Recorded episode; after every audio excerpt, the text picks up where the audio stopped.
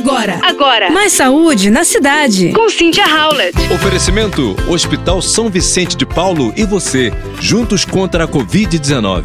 Você sabe qual é a quantidade adequada de proteína que você deve consumir diariamente para manter uma boa saúde e uma boa massa muscular?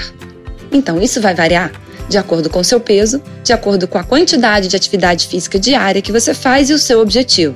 Mas, de uma forma geral, a gente precisa de aproximadamente 1 grama de proteína por quilo de peso. Isso deve ser distribuído durante o seu dia.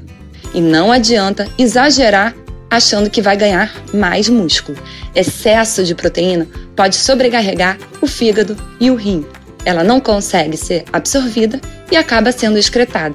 Portanto, se você quer ganhar massa muscular, você precisa de um bom treino e adequar sua quantidade a 1 até 1,5 gramas de proteína por dia. Combinado? Procure uma orientação de um profissional de saúde que pode te ajudar também. A massa muscular é muito importante para a sua saúde. E aos poucos, com a idade, a gente vai perdendo massa muscular.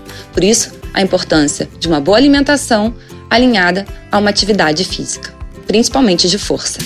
Você ouviu Mais saúde na cidade. com Cynthia Howlett. Oferecimento: Hospital São Vicente de Paulo e você, juntos contra a Covid-19.